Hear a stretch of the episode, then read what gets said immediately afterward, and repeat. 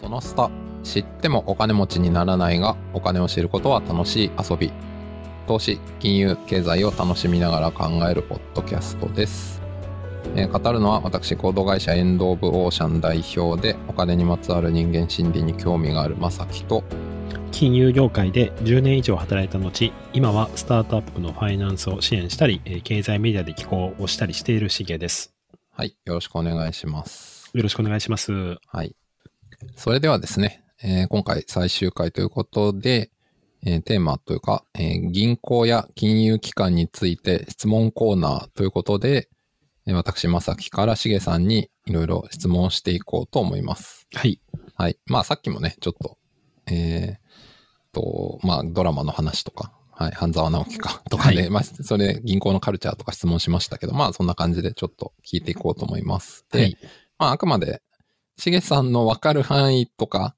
知る範囲での答えで答えていただくって感じなので、はいまあ、中には分かんないとか、ね、専門外ってこともあると思うので、まあ、気になった方は、あの、ぜひ、調べていただくなり、周りにいらっしゃる金融機関で勤めてた方とかに 聞いていただけたら、まあね、このポッドキャストきっかけで学びが広がる機会もあるんじゃないかなと思うんで、まあそんな感じでお願いします。お願いしますいうところなんですけど、あの、まあ、しげさんのキャリアはさっきお話ししていただきましたけど、まあ、僕は全く金融機関とかに関わらないで仕事人生も歩んできた感じなんですけど、はいまあ、なのでどっちかっていうと、個人目線での質問とか、あるいは一般的な知りたいこととしての質問だったりするんですけど、はいまあ、例えば、一個、今回3回話してきた中であんまり出てこなかった話として、はい銀行以外の金融機関はいはっていいはういのがあるなと思ってて、例えば僕名前よく聞くので、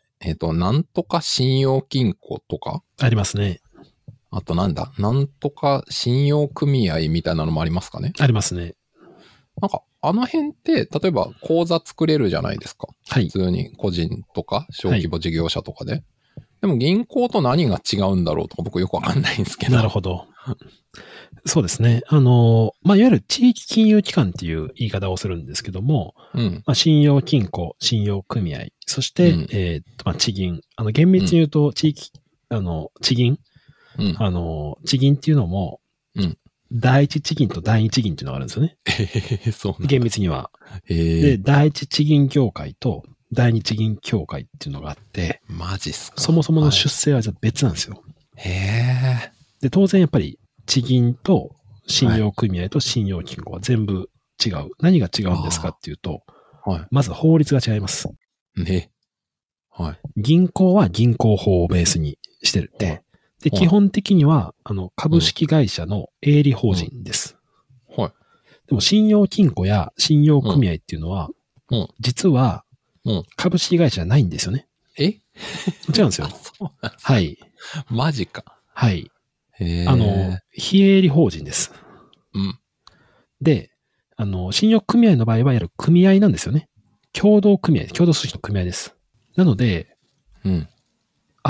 まさきさん誰ですか信用金庫もしくは信用組合の口座って持ってたりしますでしょうかはい。あの、ローカル系のはい信用金庫の口座は1個持ってて、はいまあ、うちの親とかは結構それ使ってますね。まあ、僕も口座は持ってるけど、ほとんどお金使ってないけど。あ、なるほど。それはなんか、あれですか、バイトでそこで払い込むから使ってくれとかそういう感じですかあ、いやいや、単純に僕が子供の頃から親が口座作ったっていう、なるほそどれですだね。けでです。うん。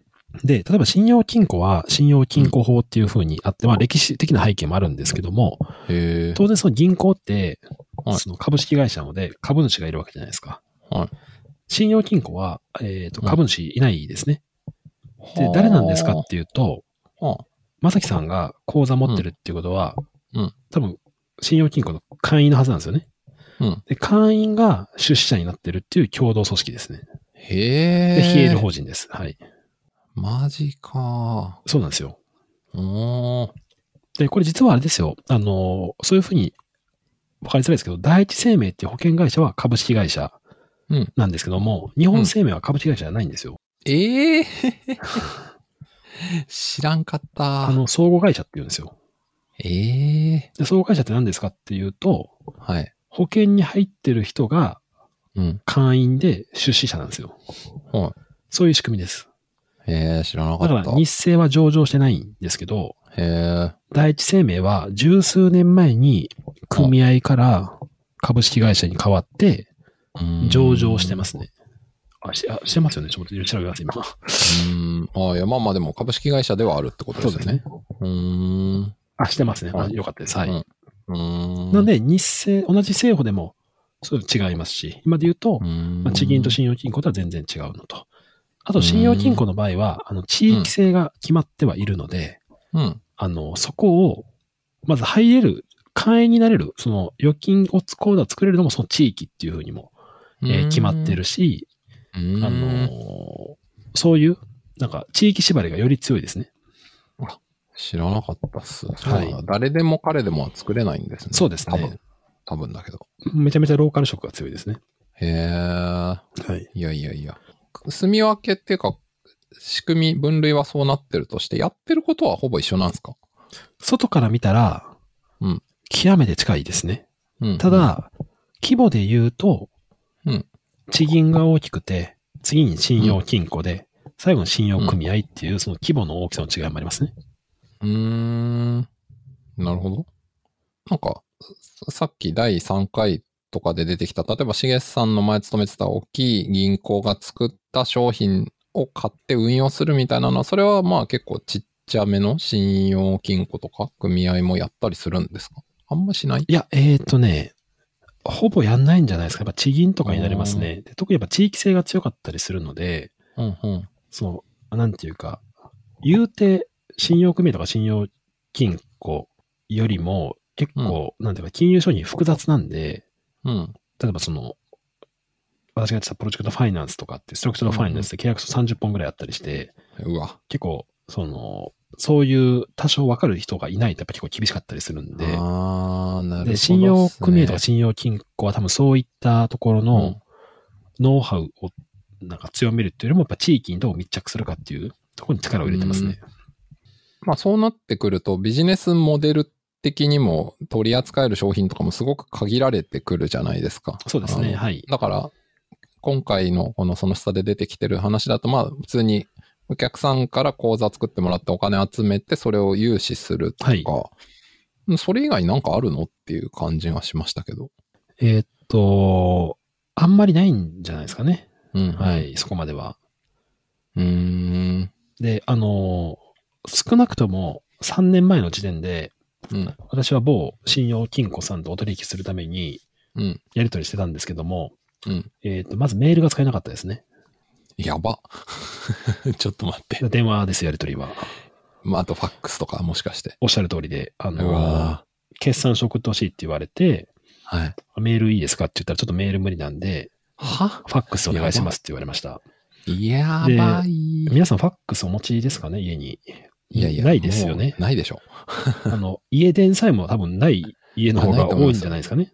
携帯だけじゃないですか、今。はい。なんで私びっくりしましたけど、まあ、コンビニ行ったら当然ね、行けるんですね。うん。で、コンビニであのコピーコーナーに行くとファックスの機能が入ってるんで、へえ。あの、ビーンって印刷するんですよ。それがファックスになるんですけど、電話番号を押してう、ん。え1枚50円です。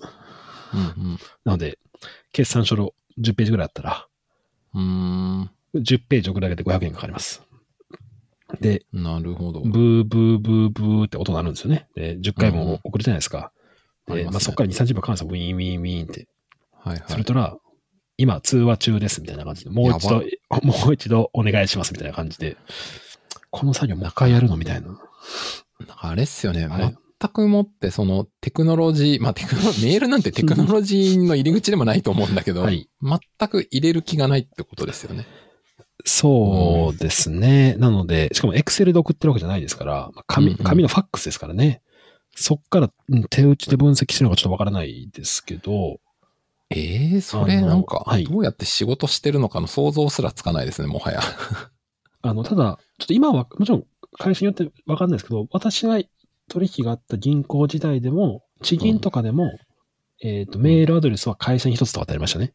やば。部署で一つとか。個別にないん信じられで、へえ。部署に送ってくださいみたいな。で、こ、信じられこないこれいいんすかって、ぜ全員、部署の人全員見れるんですよ。あ、そうですみたいな。はいはい。ああ、やっぱ、それってって、はい。やっぱさっき言ってた通り、その経緯とか成り立ちとかお客さんの対象とかもそうなんですけど、まあローカルに紐づいて足で営業してみたいなスタイルでやってるから、おっしゃる通全くりですもってそのデジタルに新しくお客さん取ってくるとかデジタルにやり取りするっていう必要性がないから、全あく入れないんですよね。おっしゃる。る通りですし、やっぱ地域の中小企業とか町工場とかが多いんで、うんうんやっぱりその自転車で行ってお話を伺うとかが、やっぱり大事なコミュニケーションになってくるっていうのがあって、むしろ多分メールとかはネガティブかもしれないですね、そういう意味では。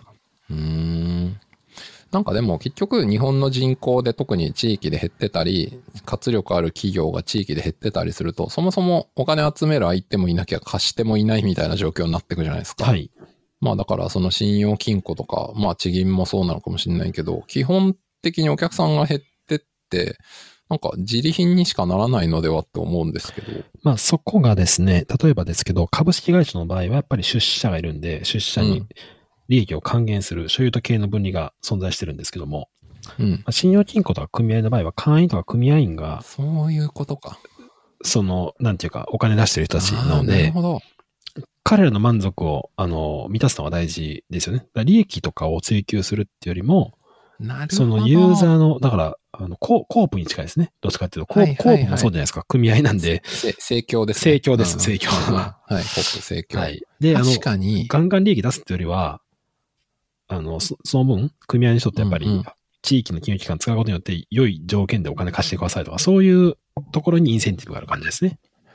なるほどな。だから、さっきね、日本の大きい銀行とかも結局、大蔵省に紐づく社会主義的なんだっはいて話ありましたけど、まあ、この信用金庫とかその地域系の金融機関って、そもそもこれも、うそれ自体が資本主義はのい構造から、い、や、もちろんやってることはお金の貸し借りなんだけど、はいはい構造とかインセンティブはちょっと資本主義からずれてますね。あ、そうなんですよね。そういうのがあって、なえるーほっどとねですね、関連で言うと、江戸時代の金融の仕組みから多分来てるんですよね。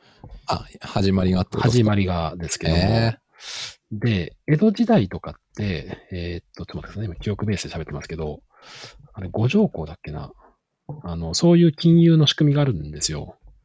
うんうん、なるほど。五五五項かな五条項かなんかそういうのがあっはいて、はいはいはい。で、それ何かっていうと、うん。あの、経済が発展するためには、うんうん、まとまったお金がやっぱり必要になってくるんですよね。うんうんうんで、あのー例えばですけど、うんえー毎月1万円貯めて100万円貯めるまでにやっぱ10年近くかかるじゃないですか。うん。はいはい、確かに。で、そして100万円貯まって初めてできるっていうふうにやるとすごい時間かかっちゃうんで、当時金融の仕組みとして、うん。 100人まず集めて、うん全員1万円出しましょうと。うんうんで、それをくじ引き引いて、うん。誰か1人に100万円全部もらえるみたいなことをやるんですよ。 するといきなり宝宝くじみたい宝くじみたいな発想です。うんその代わりでも100万円もらった人はそれを元にでかいことできるじゃないですか。な。 なるほど。で、それを毎回やっていくっていうことは、どっかで確率的には100万円はもらえますねと。貯める必要なくてみたい な。うん、まあ確かにい。きなり。それがやっぱ金融によるプールして、金融のいわゆる仲介機能になってたんですね。へえ。そういうふうにして地域として、あの、一旦じゃあ今、皆さん、地域でこういうの建てたいから、こういうのを作りましょううんうと。そのためにはこんだけ必要なんでお金集める。けど皆さんその分こういうメリットがあるんで、皆さんを出してくださいみたいなことを金融的にやってた仕組みが、うん、江戸時代とかって結構あるんですよね。うん、うんはいなるほど。そういうですね、あのーまあ、金融のお互いのう、んその、互助制度みたいなところがあうっん、て、うん、そっから来てるんですよね、もともとが。うん。うん。なるほど。これかな今、ググって出てきた、頼もし行とあ、か頼むそうです、頼もも、あ、頼もし校とかですね。まさにそういう、はいはいそういう仕組みですね。頼れる母と子供の、そうです。頼もしい最です後ね。こ講座の行って書いて。おっしゃると、それです。はあ、頼もしこう。いやいや、なるほど。だからその、互助的な金融が、例えばさっき言った地域の信用金庫とか、信用組合とかのベースにはあるってことなんですね。そうなんですよね。あ、無人、無人です。あと無人校という。無人、はい無無人、無人。人ね。無人っていうのがあって。うーん。で実はこれやっぱ金融の知識で、ね、やっぱり100万集めるの大変なんですけど、みんなで集めればすぐバンと集めて、でかいことできますよねと。でそれに協力していって、でもこれってみんなの利益になるんでっていう、そういう発想から来てるんですよ。だから、そうか。まあ、そういう意味で言うと、さっき言った、はいなんでしょうね、その世界の、例えばグローバルなデジタルなトレンドとかお金の流れがめちゃくちゃ変わってて、はい例えばじゃあ日本の金融機関とかもそれに対応していかないともう成り立たないよみたいなの僕なんかは見えるんだけど、それとは結構違うロジックとかで 動いてる世界っていう感じそうで、ですね。未だにっていうう。ん。だからやっぱ今の会員の方はやっぱ高齢者とかそういう地域の人が多いんで、やっぱそういう人たちの満足をどう満たすかっていう話になってきたときに、なるほどな。 IT 化して DX 化してそれに効率していきましょうっていうときに、うん。メール取引先の人本当使うんでしたっけみたいな話に多分なってくるとか、ああ、なるほど。そういうのはあるかもしれないですね。うんうんうんうん。ああ、なるほどっすね。いや、納得しました。いや、だから僕はこの後、なん信用何々とかを個人として使う確率ほぼゼロだと思いますけど、まあそういったところがこれから5年10年でどうなっていくのかっていうのはちょっと、はい、気になるところではありますね。そうですね。うまあんだから本当に相互扶助の地域でのうん。関わりっていう役割が大きいんですね。はい。はい。ありがとうございます。えっと、次の質問なんですけど、あの、これ、前のそのスタのいつかの回かな、はいで話した、他業種からの銀行参入っていうのが、えっと、金融ビッグバンの後でしたっけそう認ですめねられるようになったっていうので、まあ、ソニーとかセブンとかですうんね。うんはい。ですよね。で、まあ、その他業種からの銀行の話は今回あんまりしてないと思うんですけど、例えば、セブン銀行とかわかりやすいと思うんですけど、はい。あれとかも今回話してきたような、えっと、みんなからお金を集めて、それを貸してっていう基本的な、あの、銀行的な部分もやってたりするのかとか、あと、そいわゆる小売りから始まった銀行特有ならではのなんかことってやってたりするのかなっていうのが。あ、なるほどですね。えーっと、まずその小売りで言うとイオン銀行とか、ああ、そうだ、の4銀行も忘れセブンてた。セブン銀行とか、はいはい。わかりやすい。あとは、えーっと、ローソン銀行で、俺結構最近です、うんう4年ぐらい前にできたんですけども、うんうんうんまあ、セブン銀行はもう、あの、3つの機能、えーっと、金融仲介と、まあ、融資の金、信用創造 と、決済で言うと、うんうんほぼ決済に特化してますね。ああ、まあ確かに。手数料ビジネス。そうかも。ああ、なるほど。なので、あのーセブン銀行とかって、一応預金、うんあつあ預金口座作れるじゃないですか。まあ作れます。で僕も持ってますよ。で、預金集めれるんですけど、それうをん貸し出しとかにやってるのは極めて少なくて、なるほど。国債買うとか、そういう運用にしてますね。まあ、でも、そうですよね。だって、変な話、そこからお金集めてこなくても、小売り事業とかで自分たちで収益とか上がってるから、はい。それを貸すっていうビジネスをやっても、まあ、しかもその金利とか低い中でやっても、どこまで儲かるのかっていうと、そうなんですよ。うんなんかあんまり、あんまりやるインセンティブないですよね。で、まあ、あのーセブン銀行自体は、一つはそうの、ん。 ATM をうんうん。セブンに置いて、うん。利用者の利便性を高めるとか、あとは、ねあうの、ん 2B もやってるんで、多分申請、私のフルの申請銀行はもう申請銀行の ATM って存在しないんですよ。昔はあったんですけど、うなさそう。うん。全部セブン銀行に取って買ったんですよ。ああ、いやでも、それは本当みんなそうだなと思ってて、はいい、ろんな銀行口座持ってる人多いと思いますけど、まはあ、いセブン銀行の ATM 行けば大体対応してるんで、そうですよね。まあ、手数料ちょろっと取られるけど、はい。ね、だって24時間空いてるし、はい。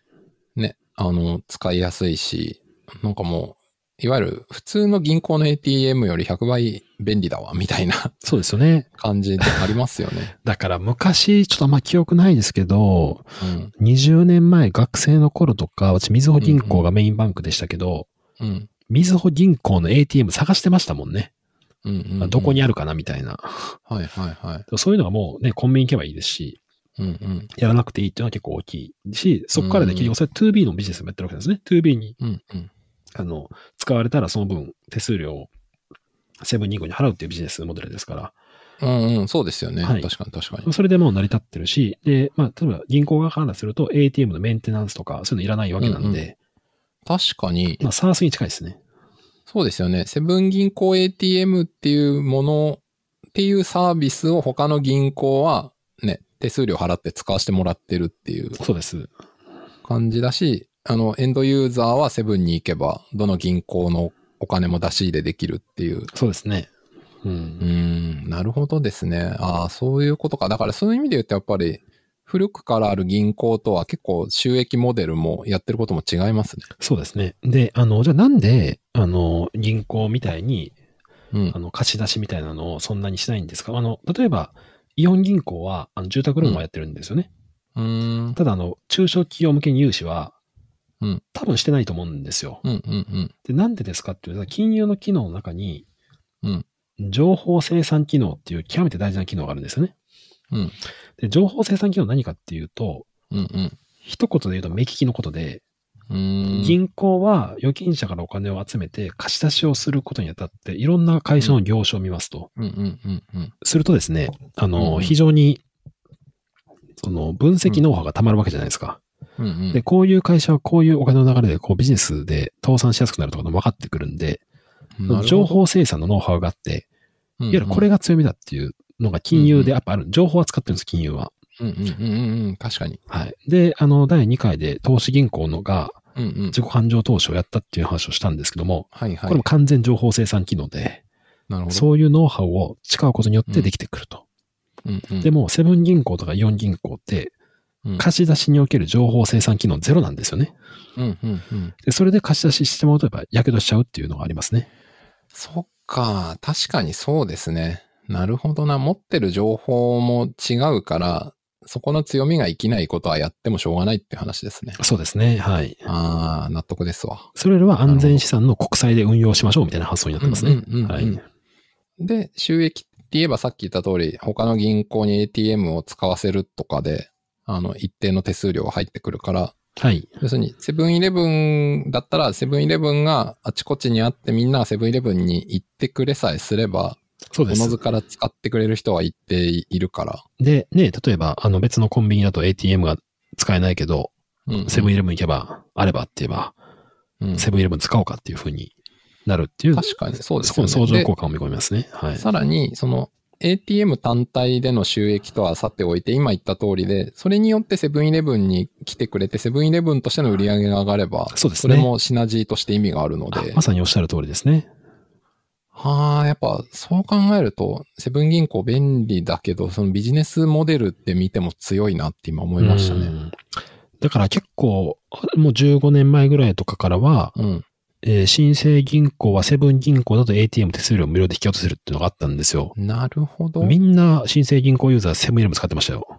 まあ、なりますよね。なります、必然的に。ちょっとセブン銀行行って、セブンイレブン行って金下ろしてくるわみたいなことを日常会話で使ってましたからね。はいただ、そのうちあれですよね。そのうちに、まあ、しげさんのいた会社は、そこが元々だから、そこは一旦置いといて、はい一般のエンドユーザーの観点で見たら、でもこれ、セブン銀行行くんだったら、いつもセブン銀行の口座にしておけば、そっちの方が手数料も安いじゃんって、まあそうですね。はい、そうです。僕だったらなります、ね。そうですね。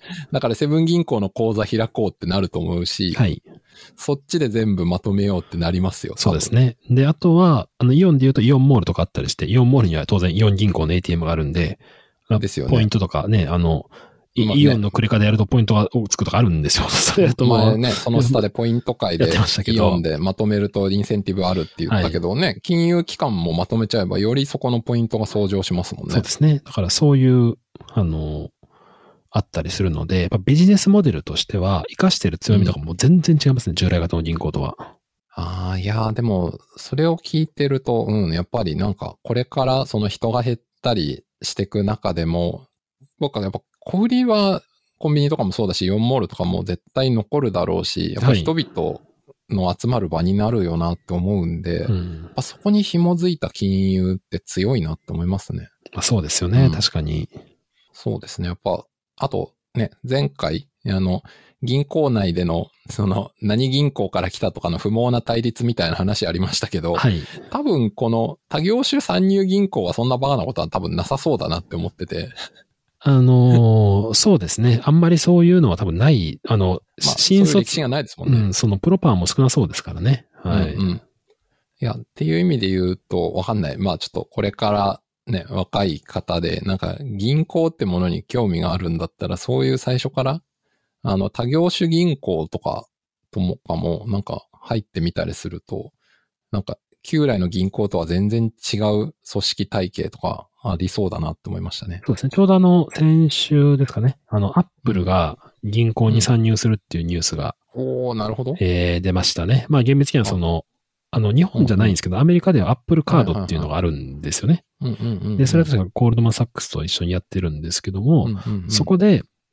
なんかデイリーキャッシュと呼ばれるキャッシュバックっていうのをなんか受けれるみたいな仕組みがあっうんてうんみたいな感じで、うんあのー書かれてますね。まだ日本ではないんですけど、うんうんはい。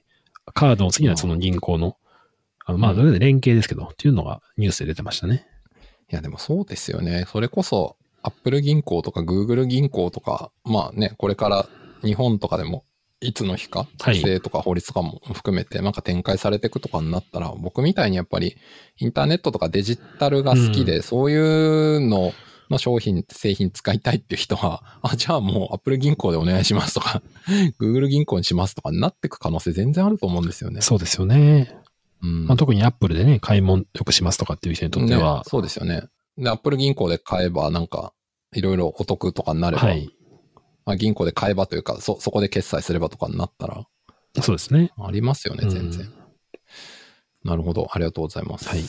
で、あと、まあ、最後の質問としては、ネット銀行っていう話も、はい。あの、ちょっと聞きたいなと思ってて、例えば僕だったら、えーまあ、楽天銀行とかも口座持ってるし、はい。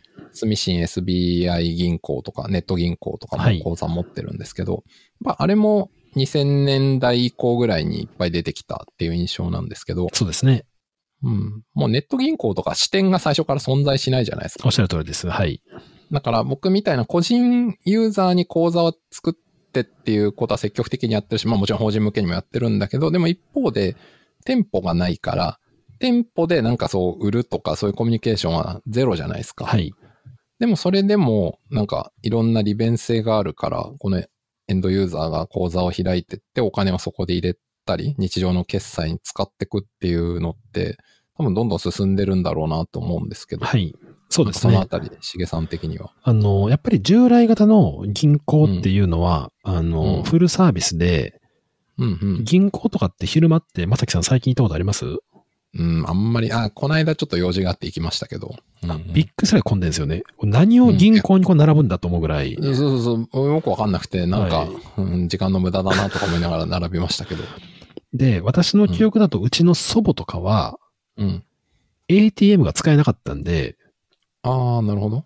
よくわかんないっていうんで、窓口で毎回お金を下ろしてましたから。うんうんうんうん。まあ、それはあの、世代とか、世代とかデジタル経験が少ないから、そうです使えないってことですよね。わからないってことですよね。で、あとうは、んその、税金の払い込みとか、うんうんうんうんあの、なんていうか、その、今でコンビニできたりしますけど、うん。うんうんうん。一昔前やっぱそれを銀行でやってるとか、うんうんうん。そう確かに、あれ、まさきさんって ATM で送金したことありますありますよあります。まあ、ちょっと仕事柄とかでもあはりまいすよ。。で、うね、んネットバンキングできる前ってやっぱそれもなかったんで、うん私も覚えてますけど、社会で1年目の頃の家賃は、う昼ん昼休みになんか混んでる銀行うんのうん ATM 並んで振り込んでましたもん。うんうん。いや、本当あれ、なんか無意味ですよね。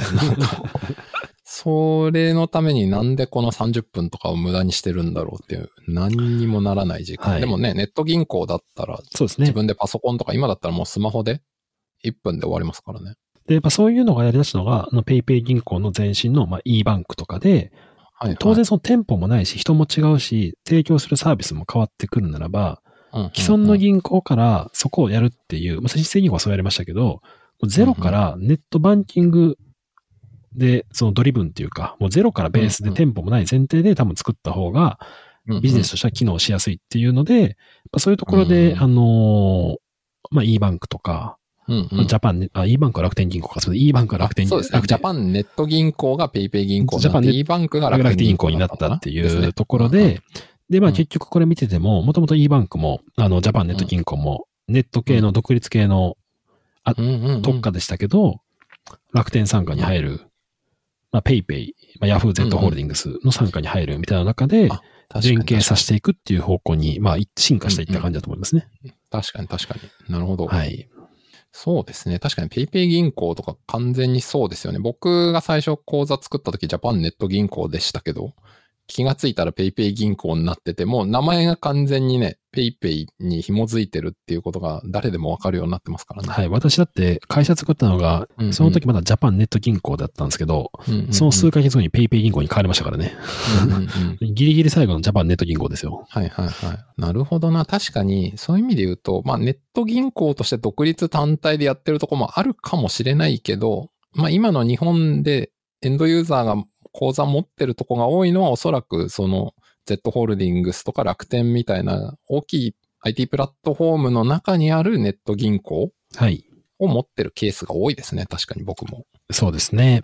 なんで、あの、まあ、楽天で言うと2005年の時に KC カードとかを買収したりとか、もともと EC、2000年前半は EC だけだったんですけど、そこから急に金融の楽天証券とか、うんうん、あの、E バンク買収したりとか、うんうんの KC カード買収したりみたいな感じで、金融風にやってやる楽天経済圏、ポイントで焼くみたいなビジネスモデル作ったんですけど、うんうん当時はね、結構理解されなかったみたいですね。マーケットにうん。うんでも今だなるほとどやっぱりね、そんだけ流通路もたくさんあって、決済機能を自ら持って、全部ね、その経済圏でやってきますっていうのは、なんかすごく腑に落ちるし、そうですよね。はいだからそれこそ PayPay 使うんだったら、まあね、前のその下でカードの話も出たけど、まあ例えば PayPay 銀行に紐付けるとかでもいいし、まあ楽天だったら楽天銀行にとか、で、そのお金の流れを全部つなげていけば、その人がどれだけね、例えば給与口座とかも紐付けたら、はい。どれだけお金が入ってきて、何にどれだけお金を使って、どういう方法で決済してとか分かると、その人がどれぐらいね、お金を借りる能力あるとかまで全て算出できちゃうから、なんかいろんなデータも取れますよね。そのただですね、実はですね、一個だけまだ既得権益がありましてええ、何かっていうと、うん税金を納められる銀行口座で決まってるんですよ。へえ。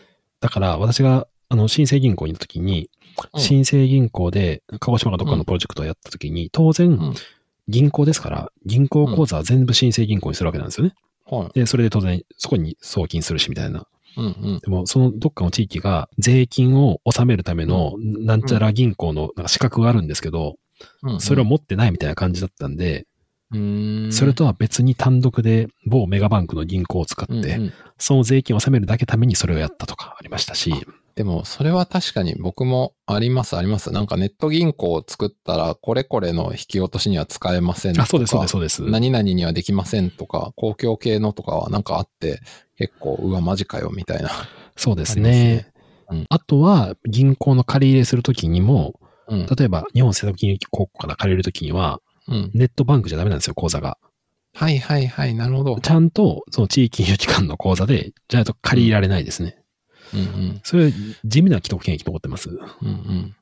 まあ、だからまあ、もちろんね、いつの日か5年とか何年かしたらなくなってくのかもしれないけど、まあ、現時点ではそういうのはあるよっていうことではすよね。い。ただ、公共系は、最近、あの、ページって使ったことありますああ、あります。よく使ってまあす。れ、めちゃくちちゃいいですよね。僕、全部もうページに変えましたんで、あの、だいそうぶですね楽になりました。はい。ゃ。ページっていうのは使ったことない方に説明すると、まあ、ネット銀行とか、なんかそのページに対応してる銀行だったら、公共料金とか税金の支払いをペイジーっていうのがその銀行口座の中にくっついてるので、それを使うと銀行口座にあるお金から直接引き落としてピュッてすぐ払えるっていう。そうですね。だからそうでねすねコンビニとかに持っていくような公共料金とか税金のやつがあると思うんですが、そこにページの番号書いてるんですよね。で、そのページの番号をネットバンクで置けば、もうコンビニ行かなくてもネットバン本クで当できそうまなんすでっすてよいうね。そうそう。さっき言った銀行の店舗行くっていうのが一番だるくて、まあコンビニならまだ少しマシかと思って、でも店舗に行くのかっていう、それだけのためにって思ってたのが、まあ、ペイジーになったら忘れないさえしなければ別に自分で払えばいいし、パソコンの前で1分で終わるんで。そうですね。で、領収書はね、あの、なくても、あの、うん、払い込み口座に利益残るんで、あですよねむしろあのね、そのコンビニでやって、その半券みたいにもらうって、それをうんメモするよりも全然楽っていうですよ感ねじ。ですね。うんうん、そういう意味で言うと、まあ、ネット銀行はまだね、ちょっと、権益というか、まあ、難しい部分もあったりはするけど、 基本的にはどんどん便利にはなってるっていうそうですよね。はふうにい。は理解しました。は。はいい。わ、かりました。はい。ということで、えー今回は、えー僕からいろいろ銀行とか金融機関に関して質問をしてきました。はい。ということで、え4回にわたってお届けしてきた、えー銀行と我々の生活についてシリーズはこれでおしまいになります。はい。はい。では、えーお聞きいただきましてありがとうございました。ありがとうございました。この番組が楽しかったという方は、Amazon Music や Apple Podcast、Spotify などで番組フォローをお願いします。また、番組のレビューをいただけると励みになります。気が向きましたらぜひ、レビューをお願いします。番組の感想は、ハッシュタグ、アルファベットでシャープそのスタをつけてツイートしていただければ嬉しいです。Google フォームで匿名でも感想をお送りいただけます。リンクは概要欄からご確認ください。それではまたお会いしましょう。さようなら。